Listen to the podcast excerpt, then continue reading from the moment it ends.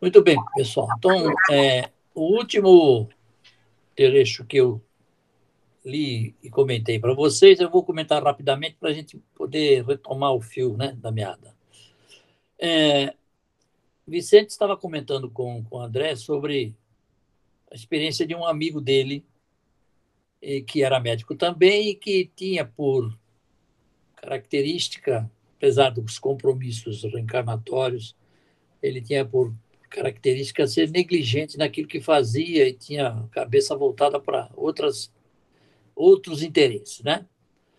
E se não for não fosse a, a, a atuação do plano espiritual, certamente muitos dos seus pacientes sob cirurgia certamente teriam desencarnado, eh, o que graças a eles não aconteceu.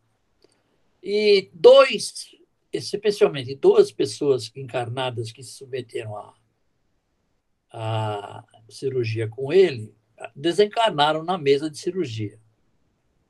E por terem observado esse seu viés negligente, é, é, botaram em um ódio terrível, achando que ele era responsável por eles terem desencarnado. E passaram a persegui-lo, né? Passaram a persegui-lo e, e André se espanta com isso, diz, poxa, como que, que é possível acontecer isso, ele não tem culpa, ele não, ele apesar de ele ter dele ser negligente, ele não tinha, digamos assim, responsabilidade no fato. Eles desencarnaram e como desencarnariam se tivesse sob as mãos do melhor cirurgião do mundo, não haveria nenhum problema. E ele, ele, acha, ele acha estranho isso e exclama horrível isso, né? Se ele não é culpado dessa desencarnação, é, como pode ser atormentado desse modo, tá? Então, prosseguindo. Posso prosseguir daí para frente, sem problema? Sim, né? Não ouvi ninguém, mas quem cala consente. Então, explicou Vicente em tom mais grave. Realmente, ele não foi culpado pela morte deles. Nada fez para interromper-lhes a existência física. Mas é responsável por criar inimizade e incompreensão na mente dessas pobres criaturas porque, não estando seguro do seu dever, nem tranquilo com a sua consciência, o nosso amigo julga-se culpado em razão das outras falhas a que se entregou imprevidentemente. Então, veja bem, interessante notar que algo novo nos está sendo dito, pelo menos para mim. Eu nunca imaginei que o sentimento de culpa que nós todos comumente sentimos, ora sim, ora não, né? Poderia ter um efeito colateral, provocar nas pessoas envolvidas na nossa pseudo-culpa é, sentimentos, é, enfim, aleatórios, sentimentos que as pessoas produzem em função do que observam, etc. Tá? Então, é o que eu achei interessante sobre esse aspecto, sobre essa explicação de Vicente, foi essa questão. Muito bem, vou prosseguir. Temos mais dois textos, dois, dois trechinhos para poder concluir a nossa aula. Aí ele diz: todo erro traz fraqueza, e assim sendo, o nosso colega, por enquanto, não adquiriu forças para se desvencilhar dos algozes. Quer dizer, ele ainda enfrentava mais essa, né? Ele não só não tinha culpa, mas tinha uma, uma, uma incursão negativa sobre ele e não conseguia se libertar disso. Perante a justiça divina, explica Vicente, ele não resgata crimes inexistentes, mas repara certas faltas graves e aprende a conhecer-se a si mesmo. Uma grande, um grande link aqui com o nosso estudo do autoconhecimento, né? porque, na verdade, é uma reflexão sobre uma imperfeição que todos nós podemos carregar. A entender as obrigações nobres e praticá-las, compreendendo, por fim, a felicidade dos que sabem ser úteis com segurança de fé em Deus e em si mesmos. Né? Dizer, haverá um momento, que pelo que eu posso depreender, em que esses, é, esse amigo de Vicente, ele certamente vai conhecer-se a si mesmo, porque ele vai perceber as coisas que aconteceram em verdade, né? o seu, seu, seu desleixo, o seu, é, a sua irresponsabilidade, no caso, é, as consequências que isso provocaram nele, e certamente, se isso for suficiente para o seu caso em particular, ele vai corrigir-se e, num futuro, certamente, é, passar a ser é, uma, um, um, ser útil com segurança de fé em Deus e em si mesmo. Pois bem, ainda ele diz mais: a noção do dever bem cumprido, André, ainda que todos os homens permaneçam contra nós, é uma luz firme para o dia e abençoado travesseiro para a noite. O nosso colega, tendo abusado da profissão, entrou em dolorosa, dolorosa prova. Né? Então, aquilo reforçando tudo aquilo que que nós já concluímos com a frase anterior. E, para finalizar, André diz, né? Isso, concordo, agora compreendo. Onde existia, onde existe uma falta, pode haver ações. Onde apagamos a luz, podemos cair em qualquer precipício. E o, o Vicente concorda é, e calou-se, andando muito tempo ao lado de André, como se estivesse surpreendido, como eu defrontando as avenidas de Rosas, que era o local por onde eles estavam, estavam caminhando e refletindo sobre o que estavam aprendendo. Meus queridos, está dada a lição. Eu só achei interessante essas observações que ele faz aí, porque muitas vezes a gente está assim. É, não está bem não está bem e fica procurando, buscando a fonte dessa instabilidade interna, né? E às vezes o problema é, não é exatamente aquele que a gente acha que é. A nossa falta pode ter ocorrido em outro campo de ação. Então, é, é um. Eu acho que é uma informação interessante, porque se não estamos bem, algo tem. tem que ser realmente buscado com bastante afinco para que a gente entenda e busque essa paz aí, né? Porque ele fala, meu, eu achei legal esse negócio. Você está com a sua consciência tranquila, você está com o seu, o seu gradiente de dever cumprido, que se dane se estão falando mal de você, que se dane se as suas verdades, e ó, é bom, se bem que isso tem que estar aparelhado com um pouco de humildade também, né? E conhecimento de causa. Mas se tudo isso está junto na tua cabeça, no teu coração, é, realmente você atinge uma, uma paz de espírito importante, né? Isso eu achei legal essa, essa observação deles.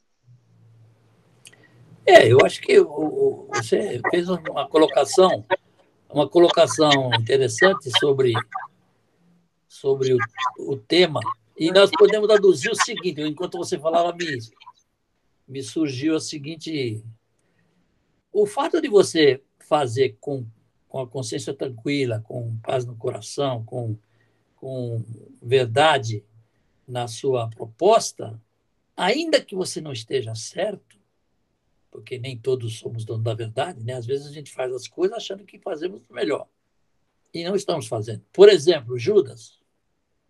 Ninguém pode condenar Judas pelo que ele fez e muito menos pelo seu propósito. Apenas ele estava fazendo aquilo que ele achava certo e ele era, naquele momento, sob a sua própria autoavaliação, é, o, o melhor apóstolo que Jesus podia ter, não é? Mas, no entanto, ele estava errado por todas as razões que a gente conhece. Então, eu acho que é isso, nós precisamos estar bem conosco. Quando não estamos bem conosco, e essa lição que, que esse trecho do, do livro Os Mensageiros nos traz, é que nós temos efeitos colaterais. Quando não estamos bem, não só não estamos vivendo felizes, como também estamos provocando nos outros, né, em alguns dos outros, problemas que poderiam não precisar ser é, provocados, promovidos. Né? Concordam?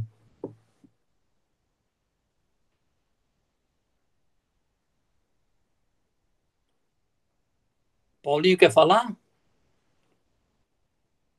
Ah, ele entrou agora de novo. Ok, gente, está tá dada a lição. Então, o tempo está correndo. Eu queria agradecer a, a presença, a participação de todos e, e vamos em frente. A partir de agora eu sou Então vamos agora para o capítulo 14, capítulo 15, que a gente vai tentar fazer é, hoje. Então eu vou transmitir para vocês é, o que eu preparei aqui de do Data Show, né? Como é que chama isso? Os slides, não é? Vocês estão conseguindo ver? estou. Tá. Então eu tá estou. Certo. Maravilha. E o seguinte, os preparativos é para a viagem que eles iam fazer, né? Então, Aniceto, que era o mentor do André Luiz e do Vicente, avisou para eles que eles iriam vir fazer um, um estudo e um trabalho aqui na crosta. Eles teriam essas duas funções, seriam como aprendizes e como trabalhadores. Então, André Luiz lembrou da época que ele vinha para o Rio de Janeiro, que era da antiga encarnação, da última encarnação dele, que é, ele tinha uma visão muito limitada dos problemas das pessoas, porque ele encontrava velhos conhecidos lá encarnados ainda e ele tentava ajudar, tentava ser útil, mas era muito limitado, então ele não conseguia fazer muita coisa. Aí ele pensou isso. Nisso, o Aniceto percebeu, ele captou essas, essa, esse pensamento do André Luiz.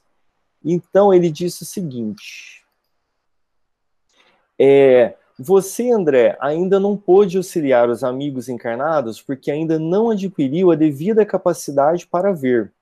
É razoável quando, na carne, somos muitas vezes inclinados a verificar tão somente os efeitos, sem ponderar as origens no mendigo, vemos apenas a miséria. No enfermo, somente a ruína. Faz-se indispensável identificar as causas. Como a gente traz isso para a nossa realidade, né?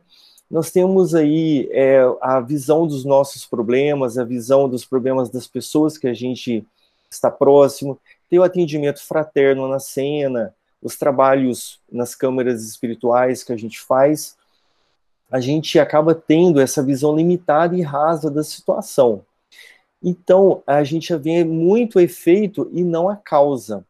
Isso traz julgamentos assim errados e muitas vezes inconsequentes. A gente pode buscar soluções que não são adequadas, né, para aquela pessoa ou situação. E só nos resta o bom senso nesse caso, porque a gente não tem essa nenhuma técnica fora o bom senso e a nossa inteligência, né? é, dentro das câmeras de tratamento, muitas vezes é necessário trazer, fazer uma regressão com o assistido. E essa regressão, essa consciência maior, é para quem tem a condição de, é, de conseguir lidar com a carga emocional e traumática que essas lembranças podem trazer, né? Isso é trazido pelos mentores. Mas a importância maior do conhecimento da situação é mais para o mentor, é mais para o trabalhador. O assistido, quando não for ser prejudicado, ele lembra, do contrário, não é interessante para ele. Mas é, a gente, dentro dessa limitação, a gente acaba deixando muita coisa a cargo dos mentores mesmo, sem entrar no âmbito maior, né? é somente quando não vai nos desequilibrar também, porque a gente tem esse fator dessa sensibilidade ainda emocional, a gente não consegue lidar com situações ainda muito fortes ou traumáticas, porque nós já temos nossos traumas, nós já temos as nossas é, questões a acertar, né, que nos fragilizam. Então vamos continuando. Só e... Ah, sim, desculpa. É, é, isso aí é importante, porque a, a, gente tem que ressaltar bastante o trabalho de quem está com os assistidos lá naquela sala antes do passe de quarta-feira, por exemplo, para que eles entendam que lá nas câmeras nós vamos fazer o que o Aniceto falou no, no, no complemento desse parágrafo, nós vamos remediar a situação que os estão, que os estão afligindo. Remediar. Mas que as causas estão neles que nós não vamos resolver lá nas nossas câmeras as causas, nós vamos apenas remediar. Que está nas mãos deles o extermínio do problema. Né? Como? através das luzes que a doutrina pode lhes oferecer. Lá no esclarecimento que o Douglas, por exemplo, faz às quartas-feiras com os nossos assistidos. Então, aquele papel, quem está naquela cadeira, é um papel importantíssimo. Porque, na verdade, gente... É, é, ele é que vai fazer a indicação terapêutica, né? Nós somos os enfermeiros na Câmara, né? Oi, Rita. Oi, boa noite. É, boa noite. Eu queria, eu acho que esse trecho aí que o André Luiz nos trouxe, né, com essa visão do, do que o Aniceto traz para ele, me lembra muito daquela passagem de Paulo Estevam, quando Paulo fala que foi a primeira vez que ele realmente viu, é, enxergou o Tiago, né? Que ele tinha tantos problemas com o Tiago, porque ele tinha uma, uma, visão, ele julgava o Tiago pelos conceitos dele, do que ele achava que era certo e do que é errado. E isso a gente faz bastante.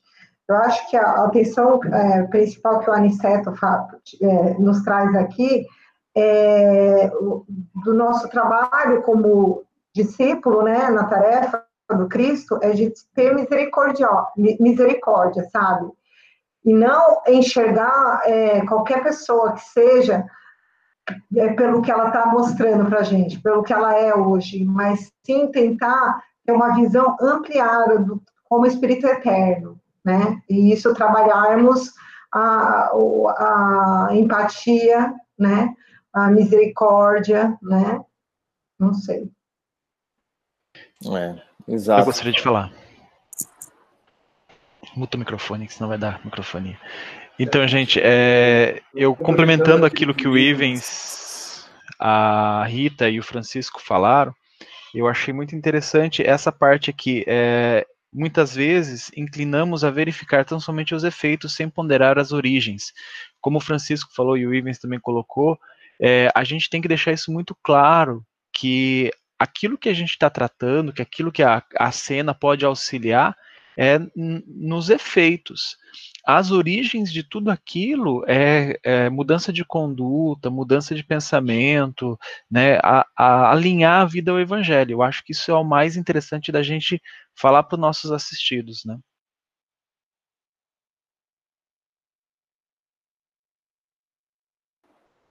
Que nós somos auxiliares, não os resolvedores dire é, direto do fato, né? Mas continuando. É, a Ioniceto disse para o André Luiz. Não, peraí. Ah, é.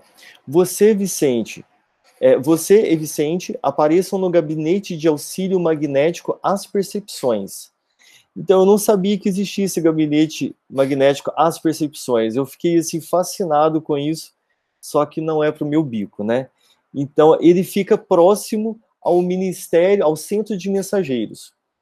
E ele disse o seguinte, o Aniceto, peço-lhes, todavia, receberem semelhante auxílio em prece, ou seja, é desbloquear a limitação que eles tinham é, de entrar nos casos das pessoas.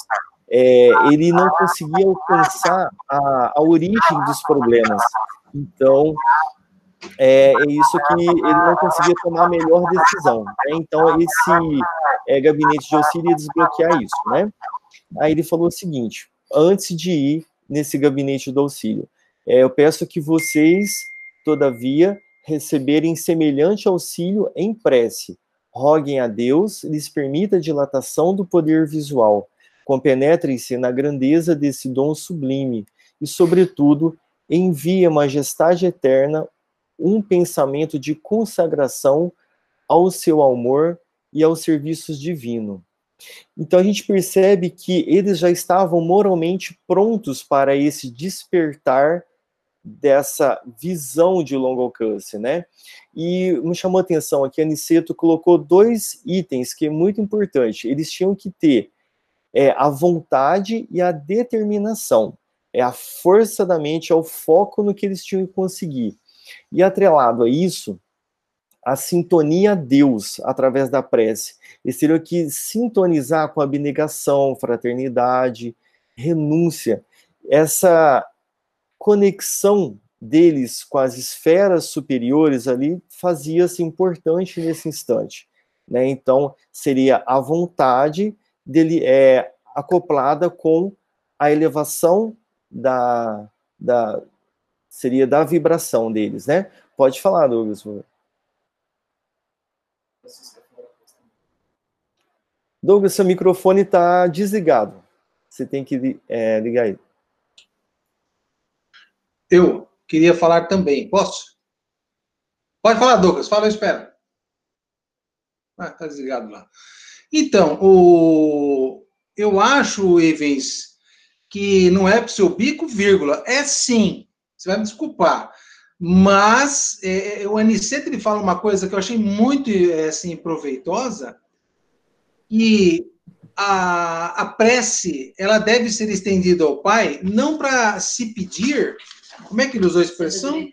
É, não para se pedir coisas que podem até levar o sujeito a uma a um desvio do caminho, mas sim é, coisas que lhe trarão é, conhecimento, é, talento para ter um, um, uma ferramenta a mais no serviço para com Deus.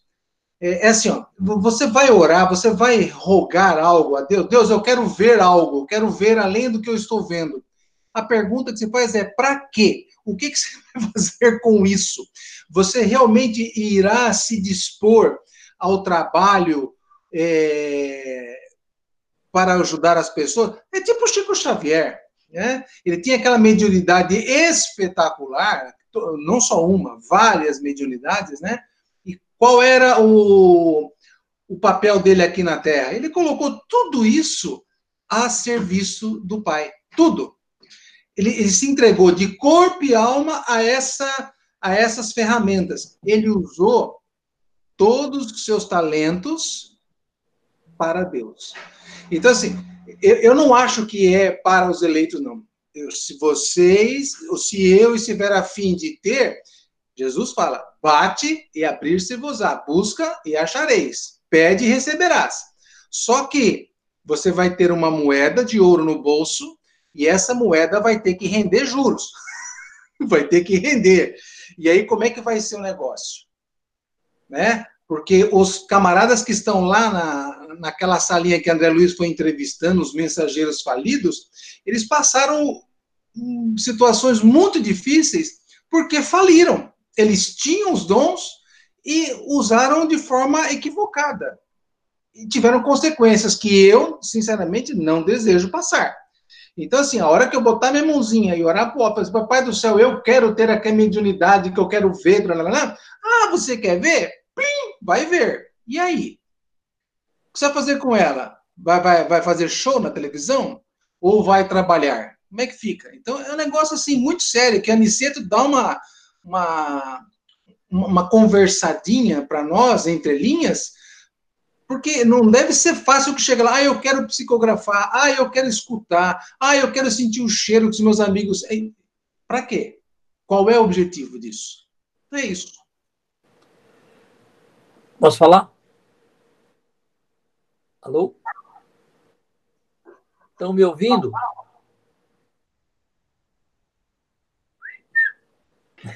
Estamos ouvindo, Douglas. Eu queria o seguinte: no momento que, eu, antes do Ives entrar no segundo ponto aí, quando o Francisco falou sobre a salinha de quarta-feira e tal, eu pedi a palavra, mas vocês não me ouviram e eu fiquei na, na, saudade. Então, eu queria fazer uma digressãozinha rapidinha sobre isso. É, o trabalho na quarta-feira que nós fazemos é essencialmente nesse sentido. É mostrar que a casa espírita, ela é acolhedora, ela procura de toda sorte fazer com que sejam minimizados os problemas e, inclusive, buscando até a cura, se for o caso. Mas nada garante, porque o que depende é a condição de cada um, é, digamos assim, a responsabilidade que cada um tem e deixo bem claro que e nós precisamos entender as dores como, como decisões de Deus, mas que nós temos participação, nós escolhemos e nós precisamos é, compreendê-las para poder aceitá-las. Agora, com relação a essa questão da, da evidência, que Aniceto recomenda que eles fazendo uma prece, etc., etc., eles vão ter isso melhorado. como de fato eles vão ter, né? Acabando o estudo, a gente vai concluir isso. Só que eu tenho uma dúvida com relação a isso. Isso que o Francisco mencionou não me preocupa, pelo menos nunca fiz sobre essa abordagem. Eu, eu acho que essa questão, eu acho, é uma dúvida que eu tenho, ela está relacionada com os espíritos tarefeiros do plano espiritual. Mas isso não é fazendo uma prece aqui que qualquer medianeiro vai ter evidência. Porque eu não acho que seja assim, mas não tenho certeza. Ele não deixou claro, ele falou se referindo a Vicente e André Luiz, que estavam em missão de aprendizado e de tarefeiros no plano próximo à crosta e que eles precisavam é, é, ter a evidência, digamos assim, exacerbada para poderem ter um ferramental é, adequado. É, observa que ele, que ele menciona é, que antes de, de, de, recomendar essa presença no, no, no, na, na magnetização, que o André não estava preparado porque costumava ver o problema só sob a ótica da superfície, como é comum no nosso caso dos encarnados. E eu não consigo me ver diferente. Eu não consigo entender que alguém tem, eu não, como eu não tenho essa qualidade, talvez me falte a experiência pessoal para poder avaliar que um médium possa, a não ser que seja um Chico Xavier, ao olhar alguém, saber qual é o efeito e qual é a causa. A causa, eu estou mais para a atuação dos médicos. O médico olha o efeito e vai aplicar, evidentemente, toda a sua sabedoria em cima das técnicas que ele aprendeu, mas ele não vai na mosca como se fosse um, um exímio atirador, ok? Fica essa dúvida aí. Obrigado. Douglas, é, só para complementar, você não vê como isso para o encarnado serviria? É que lá no livro Obreiros da Luz, é, aonde começa a narração de uma, de uma sala de educandos mediúnicos, da mediunidade, e o, o mentor vai explicando é, que mesmo para aqueles que têm um cisco de mediunidade, o empenho, a devoção e, o, e a garra do estudante vai desenvolver e elevar a sua mediunidade. Porque eu acho que tem níveis de, de preparo pra, tanto para o cara desencarnado como para o cara encarnado. Porque às vezes você encarnou e você ainda não estava tão ligado assim aos processos de luz. Durante a sua encarnação, você se sensibilizou, se alistou no regimento e entrou.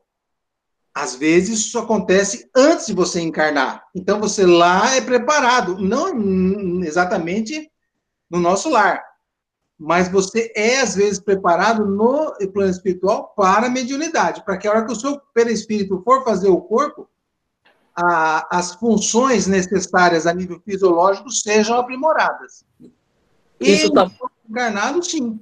Isso está muito claro para mim. Só que é o seguinte: eu milito no Espiritismo há 60 anos, pelo menos. E todas as vezes que participei das reuniões espíritas, seja nas, nas casas em que frequentei, como nas, nas reuniões familiares, eu sempre me dispus a ser um médium atuante naquilo que fosse possível. E não foi por falta de vontade, né? De querer ver, de querer sentir, de querer perceber. Então, eu acho o seguinte: isso pode ser, como diz o livro lá, que você leu, eu não li, que para alguns médiums se, talvez seja necessário um empurrãozinho para que ele possa, possa desenvolver a, a, aquilo que já lhe estaria destinado. Mas eu não acho que seja geral, não. É apenas uma dúvida, não estou afirmando, tá? sim, sim. A minha experiência e aquilo que eu aprendi sobre a doutrina e o que eu vivenciei com, com, com os médicos que eu conheci na minha vida. Penso que, penso que só o seu foco é que está fora. Por quê? Você é, busca ter sensações mediúnicas de evidência e audiência. Mas você tem outras mediunidades na questão da propagação da doutrina, da oratória, da, da difusão da, do, dos, dos princípios, é, é, outro processo. Talvez você não, não vá pela, pelo da, do fenômeno da audiência e da evidência, mas caminha por outro eixo. Inclusive, um dos personagens que nós vamos examinar, não sei se é nesse capítulo ou na sequência, é, uma parte dele passa por isso. É, tudo bem, mas isso reforça a minha, a minha, a minha dúvida, porque eh, se é o que você está falando, não vale para todo mundo. Vale para aquilo que a pessoa tem a, a, a, a vocação, sei lá, o preparo pré-encarnatório para poder vivenciar na Terra. Mas não ele chegando aqui, ele escolhendo essa ou aquela qualidade que vai ser dada a ele. Agora, no plano espiritual é outra história. Ah, também é, também tem. É, sim, deve ter o, a, a incógnita da, da, não, com certeza, rapidinho, com certeza não é pra, não vale para todo mundo, até porque a pessoa ela já vem, né, para é, ela já reencarna com alguma programação, então vale para quem está nessa programação. Mas eu queria fazer uma ressalva que o Ivens falou assim: ah, eu não sabia que tinha esse gabinete de auxílio magnético às percepções. É, nós trabalhamos na quarta-feira, às vezes quando a gente está com dificuldade de ter as, é, que as nossas percepções estão um pouco é, é, com dificuldade de entrar em algum caso, alguma coisa, nosso, nosso dirigente, ele normalmente ele nos auxilia magneticamente para ampliar as nossas percepções mediúnicas. Então, a vidência para ampliar a sensibilidade, para cada um ampliar suas percepções, né? Porque cada um tem. Então, esse trabalho magnético já existe para a gente aqui nas nossas câmaras. Imagina no plano espiritual, né? Como... Sim, essa questão que é, eu disse é que ele adquirir essa característica definitivamente e seria incorporado já a ele. É, seria uma ferramenta de uso contínuo, né? No caso da gente nas câmeras, é, a gente tem aquele flash, é passado a, aquele trechinho que seria importante para nós é selecionar aquele trecho daquela é, vastidão daquele assistido, né? Do, do, psicológico, das mazelas dele, da, dos gatilhos, da, dos problemas dele. Mas o que eu achei interessante é como se ele estivesse adquirindo na vestimenta perispiritual dele mesmo, mental, né, no psiquismo dele, essa propriedade. É nessa questão que é, eu não sabia exatamente como funcionava isso, esse despertar, né? Agora, essas características para serem adquiridas, é difícil a gente ficar julgando quem consegue, quem não consegue, sendo que é tudo muito bem monitorado, né, a cada um ali, que a gente vê que está atrelado ao valor moral, né? E o que seria de nós também se todos fossem médiums dessa forma. Como o Francisco falou, é importante cada um ter a sua característica, ter a, a, o seu dom, ter o seu caminho, porque isso é que traz a diversidade que abrange todos, né, de acordo com a necessidade de cada um. Uns precisam mais ouvir, outros precisam ver, né, cada um tem uma necessidade. Então, continuando aqui, é, não desejo induzi-los a atitudes de fanatismo, sem consciência. É, isso o Aniceto falou para eles com relação à oração. Queria que eles fizessem a prece, mas que ela não simbolizasse nada de, de fanatismo, porque ele falou, é visto é, várias vezes nos encarnados as preces caprichosas, supérfluas e pedidos que podem ser até danosos para quem está pedindo. E ali, na condição deles, da consciência que eles já têm, a prece é com o intuito de uma sintonia com as esferas superiores, é trilhar aqueles caminhos mais elevados, fazer uma conexão. É isso que a gente também tem que aplicar para nós, em nós, na nossa casa espírita, na nossa vida, essa conexão, né? E tem a prece também que a gente faz para pedir algo realmente necessário, ajuda para alguém, para a gente poder sintonizar e aí entrar na corrente assim de fluidos e, e de auxílio espiritual de fato naquele caso, né? Que a gente está, no caso, rogando. Então vamos continuar. Vejo que ninguém quer falar. É, aí eles dormiram e no dia seguinte é, eles foram para lá, para aquele ministério, para poder abrir a mente deles, né? Eles estavam muito eufóricos, muito felizes e com uma conversa bem elevada, uma conversa bem assim é, proveitosa. Aí o André Luiz narra para a gente o seguinte: é, poucas vezes orei com a emoção daquela hora. Os esclarecidos técnicos da instituição colocaram-nos primeiramente em relação mental direta com eles e em seguida submeteram-nos a determinadas aplicações espirituais. Então, primeiro estabeleceu a corrente mental deles, a sintonia para eles poderem atuar dentro da mente do André Luiz e do Vicente, e a partir daí, através de uma magnetização, é, desbloqueou. E isso não, não nos foi passado, eu acredito que sim, que isso exige uma, é, uma responsabilidade muito grande, né, essa técnica. Então, é uma coisa assim que não nos estar aqui disponível ainda essa ferramenta, né? O processo desse desbloqueio desse mecanismo como efeito, né?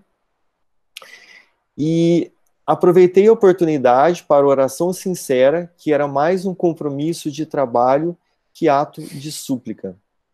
Eu achei bem interessante aqui essa questão da oração sincera que ele pediu para os outros, que ele queria ser útil para os outros. Aí tem abnegação, desprendimento, renúncia. Ele pensa mais no outro do que em si, né? E conscientemente ele não percebeu muita coisa, muita diferença após esse desbloqueio. Ele ficou com um pouco mais de coragem, que isso é fé, alegria e com audição ou visão um pouco mais aguçada, mas os pensamentos mentalmente não teve grandes diferença, né?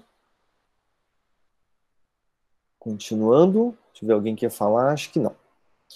É, nesse instante, é, André Luiz narrou mais um pouco para nós, é, deixando-nos, Vicente e eu, nos serviços da crosta, em trabalhos e observações que deveriam se prolongar por toda a semana. As regiões inferiores entre nosso lar e os círculos da carne são tão grandes que exigem uma estrada ampla e bem cuidada, requerendo também conservação com os importantes rotas terrestres. Por lá, obstáculos físicos, por cá, obstáculos espirituais. Então Aniceto avisou os dois que eles fariam um caminho diferente, uma rota diferente para chegar até a crosta. E eles ficaram muito surpresos, que eles acharam que tinha um caminho só. Mas por que fazer um caminho diferente? Qual o objetivo? Né? É, seria eles estavam numa missão aqui também de aprendizado, então era importante diversificar isso daí para eles perceberem que não existe só coisas boas nesse trajeto, mas existem obstáculos também.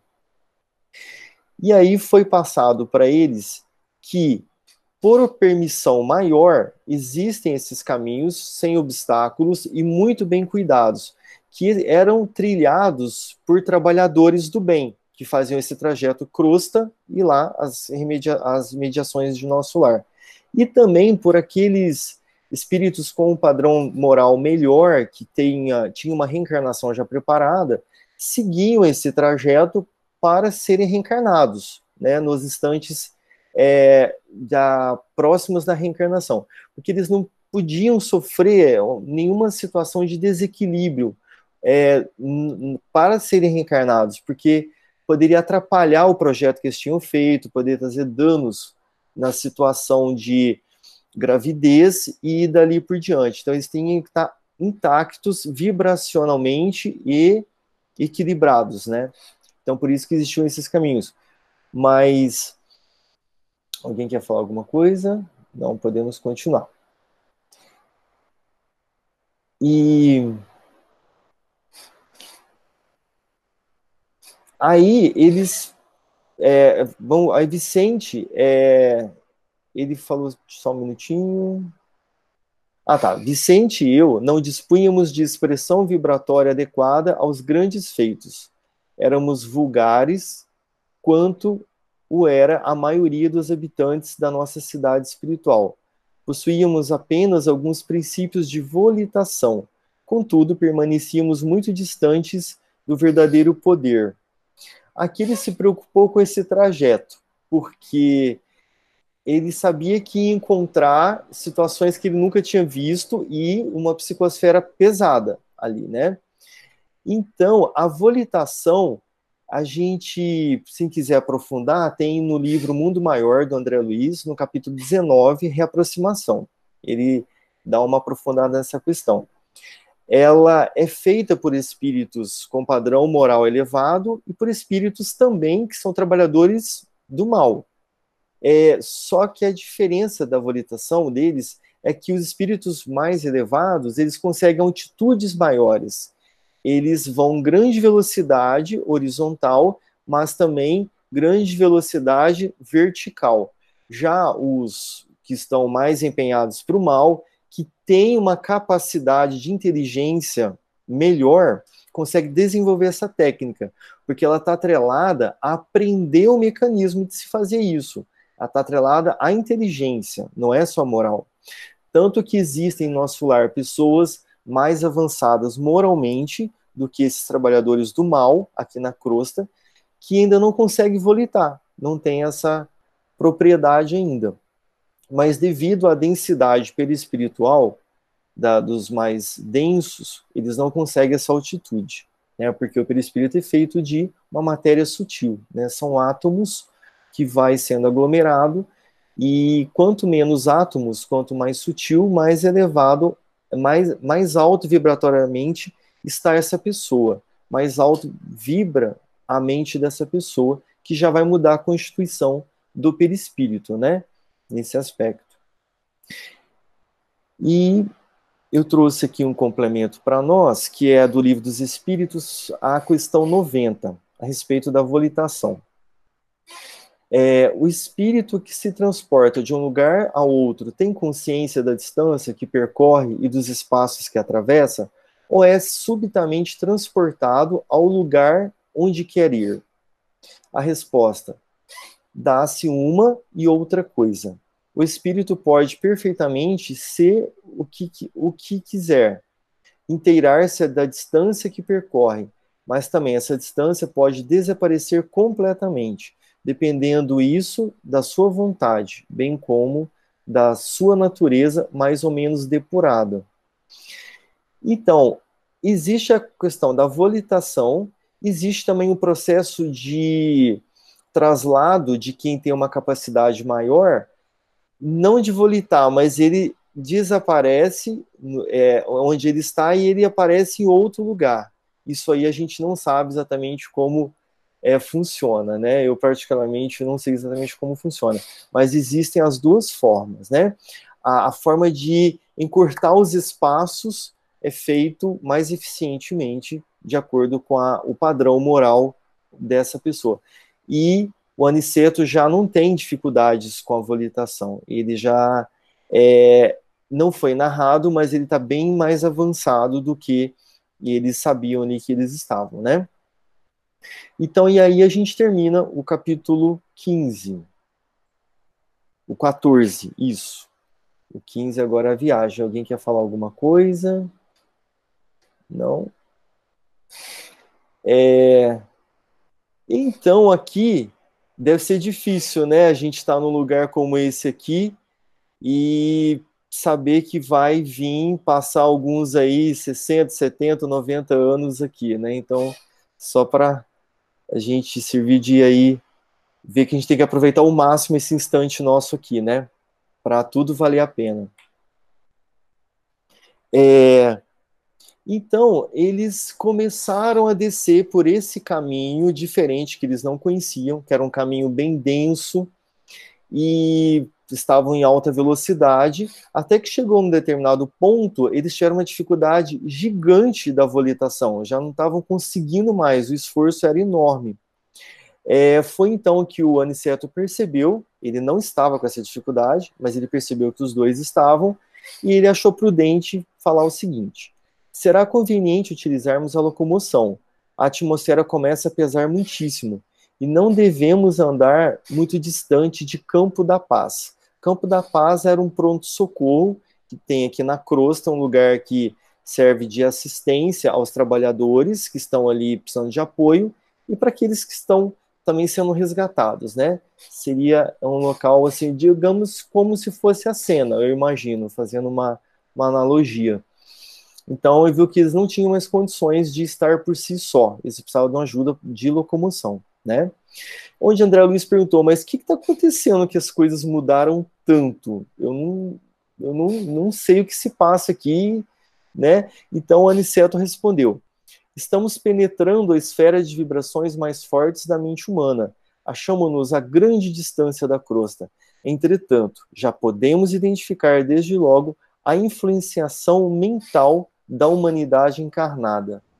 É, é onde que me chamou a atenção a, a questão é que eles estavam longe já, ou seja, a soma da nossa emissão mental, ela vai longe, ela alcança grandes altitudes, né? A gente está fazendo a Terra pulsar, vibrar esse campo vibratório com os nossos pensamentos. Mas ele deixou bem claro que em todos os cantos da Terra, mesmo aqueles com mais dificuldade de padrão energético, é, tem os trabalhadores do bem, é assistido, não existe canto nenhum que esteja sozinho. Pode falar, dona Irene. Eu queria lembrar aí nessa questão da, é, dessas é, influências, dessa região densa né, que eles enfrentaram, que é justamente o que acontece na, na crosta da Terra, está relacionado com aquela limpeza que nós fazemos na casa, é, quer dizer, que nós é, mandamos energias para a equipe de de Miguel Arcanjo. Isso, do, do Arcanjo Gabriel, do Arcanjo Miguel. É, e tem uma descrição bem detalhada sobre isso no livro Um Terço da Vida, da Irmã Sidufo. Na introdução desse livro, que é feito pela Maria Modesto Cravo, ela descreve com detalhes essa questão da limpeza que é feita, não só próximo à Terra, mas nessas regiões também, que André Luiz se refere aqui. É só uma sugestão de leitura para quem quiser se aprofundar. Obrigada. Oi, Ivens, eu queria também é, lembrar uma coisa que às vezes eu acho que a gente se esquece, assim, ou se ilude, né? Tem uma, uma, uma visão um pouco ilu, ilusória, sei lá. Nós somos co-criadores, né? né? Então, assim, a espiritualidade é, da luz acabam ah, criando regiões vibracionais do bem, onde a vibração é boa, né, está mais ligada ao alto e tal. E quando André Luiz relata essa, essa, que eles chegam nessa, nessa região, nada mais é um, um, um local de, onde a nossa criação mental, né, que, de baixa vibração, acabou fazendo com que se formasse, né? Então nós criamos, né, uma região de baixa densidade, de baixa vibração, com as nossas, é, com os nossos problemas mentais, né? Então um dia, né?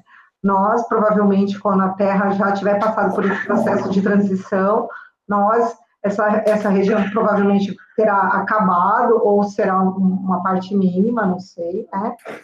E acredito que nós é, estaremos criando ambientes com uma vibração um pouco melhor do que né, se encontra no momento. Exatamente, Rita. É, eu até ia citar exatamente isso que você falou, é, mais para frente um pouquinho, mas é muito bonita essa parte da criação, né? Ah, então, aqui, agora a gente tem a, a questão que eu achei lindíssima, que é o momento que André Luiz, pela primeira vez, ele se, se acende como se fosse uma lâmpada. Ele chega numa determinada vibração interior que ele expande uma luz grande dele, né? Então achei bonito a narrativa dele nessa circunstância. Deve ser inesquecível, né, um, acontecimento desse, né? Ele disse o seguinte: Ó Deus de bondade, alguma coisa imprevista me felicitava o coração. Contrastando as sombras, raios de luz desprendiam-se intensamente de nossos corpos. Extraordinária comoção apossou-se-me da alma. Vicente e eu ajoelhamo-nos a um só tempo, banhados em lágrimas, enviando ao Eterno os nossos profundos agradecimentos, em votos de júbilo fervoroso. Estávamos embriagados de ventura. Era a primeira vez que me vestia de luz luz que se irradiava de todas as células do meu corpo espiritual. O corpo espiritual dele, nesse instante, manifestou o que tinha na mente dele, na emoção dele, na vontade dele. É, a impressão que dá é que isso também teve um auxílio superior e que teve uma conexão ali que eles receberam de repente um start, receberam uma gota a mais de luz, que aí ele teve essa manifestação do sentimento dele, né? E Aniceto, vendo tudo isso, só tinha que falar isso aqui, manifestar essa frase. Muito bem, meus amigos, agradeçamos a Deus os dons de amor, sabedoria e misericórdia. Saibamos manifestar ao Pai o nosso reconhecimento. Quem não sabe agradecer, não sabe receber, e muito menos pedir. Nessa situação, é muito bonito é, ouvir isso. Nós temos o dom do amor, sabedoria e misericórdia. Nós podemos manifestar essas características, nós temos condições de manifestar essas virtudes. Aí, fazendo uma analogia aqui, a gente sabe muito e por que que a gente às vezes não manifesta o que tem entre nós e essas virtudes que às vezes atrapalha, bloqueia. É, a gente vê às vezes um cardiologista que fuma, ele sabe todo o mal que causa, né, o cigarro, ele sabe profundamente isso. A gente vê um guarda rodoviário causa, é, não respeitando as leis de trânsito, um juiz cometendo um delito ou uma corrupção. Eles sabem muito, eles sabem como ninguém é, as leis, ou o que tem que ser feito de fato, e por que não faz, né? E porque o que é onde a gente tem que filosofar conosco mesmos, a gente tem que entrar numa questão profunda de investigar o nosso íntimo saber o que tem entre nós e essas virtudes que às vezes é tão difícil da gente conquistar, da gente ser de fato isso, né? E quando a gente consegue, fica óbvio que a luz se acende de uma forma lindíssima em nós, né? Vamos lá, continuando. É, aqui antes, eu gostaria de fazer uma narrativa do que eles viram, porque é, André Luiz, antes de, de vestir-se de luz, eles pararam pousaram num cume é, pontiagudo com um nevoeiro, e a partir dali ele começou a narrar o que ele via, que era uma situação bem complicada. Era ausência de luz, o frio, era um vento gelado, uma paisagem muito estranha, tinha uma vegetação um aspecto ruim por ali, e aves né, emitindo é, pios, é, um som assim muito negativo, um som muito muito ruim, né? Então, aí ele ficou meio perdido ali também. O que seria tudo isso, né? De onde que vem é, essa essa região, quem habita, como é essa situação aqui, né? Então ele já perguntou para Aniceto, o que, que está acontecendo aqui? A Aniceto respondeu, sempre amável, sorriu docemente, Todo este mundo que vemos é continuação de nossa terra. Os olhos humanos veem apenas algumas expressões do vale, em que se exercitam para a verdadeira visão espiritual. Como nós outros, que observando agora alguma coisa, não estamos igualmente vendo tudo. Então, é exatamente disso que você falou, Rita, que o pensamento é uma força energética muito forte e muito vigoroso. E o que dá qualidade ao pensamento é o sentimento. Então, a, a vontade faz, a, a, força da mente, o, a irradiação da mente, ele plasma e forma todos os ambientes que existem no plano espiritual. Agora, a qualidade desses ambientes, quem vai ditar é o sentimento de cada um. Sentimentos bons, lugares lindos e maravilhosos. Sentimentos ruins, vai ser plasmado o umbral, aquelas situações bem negativas, né? E, e, e, como a gente, com os olhos da carne, não conseguimos ver tudo, às vezes quando a gente chega num ambiente que espiritualmente tem uma atmosfera bem complicada, plasmada com um sentimento, uma, com uma qualidade bem negativa, às vezes subitamente a gente tem mudanças de humor, enxaquecas, irritações, que pode ser a, a, a interação com esses ambientes, que a gente às vezes não sabe se proteger, né? Isso quando essas coisas não vêm de nós próprios, né? Então, isso é uma influência externa e não uma influência interna, né? Então, o Francisco, pode falar. O doutor Sérgio Felipe fala que nós oscilamos entre o consciente e o supraconsciente em décimos de segundo. Você está encarnadinho, mas mesmo durante o seu estado de vigília, você dá uns, uns saltinhos. Peraí você dá uns saltinhos fora da consciência e vai lá para o estado de supra, e você percebe, capta o que está à sua volta no astral. É, é o que justifica, inclusive, as pessoas que desenvolvem pânico, é, pavor, sem uma causa aparente imediata, tá? Sim, porque, como a Aniceto falou, tem mundos dentro dos mundos. Ali Aniceto possivelmente estava vendo mais que os dois no mesmo ambiente e ele está ciente que tem muito mais coisa presente ali que ele não consegue alcançar. É como se fosse, usando, entre aspas, o termo, não sei se é correto, dimensões dentro de dimensões. E a cada é. onda mental de cada espírito, o alcance de visão muda, né? Eu acho que é, o, o, desculpa rapidinho, ele fala que, com, é, complementando, que tem mundos sutis dentro de mundos grosseiros, maravilhosas esferas que se interpenetram. Então, dentro da própria Terra, que ainda é um mundo de expiação e provas, existem mundos sutis, uma vibração melhor, como também existem né, mundos com uma vibração mais densa, né? Gente, são 20 horas. Nós precisamos encerrar. Porque nós temos a nossa tarefa agora à noite. Então, alguém gostaria de fazer a prece? E a gente Paulinho. continua na semana. Paulinho, Paulinho, você faz a prece, Paulinho.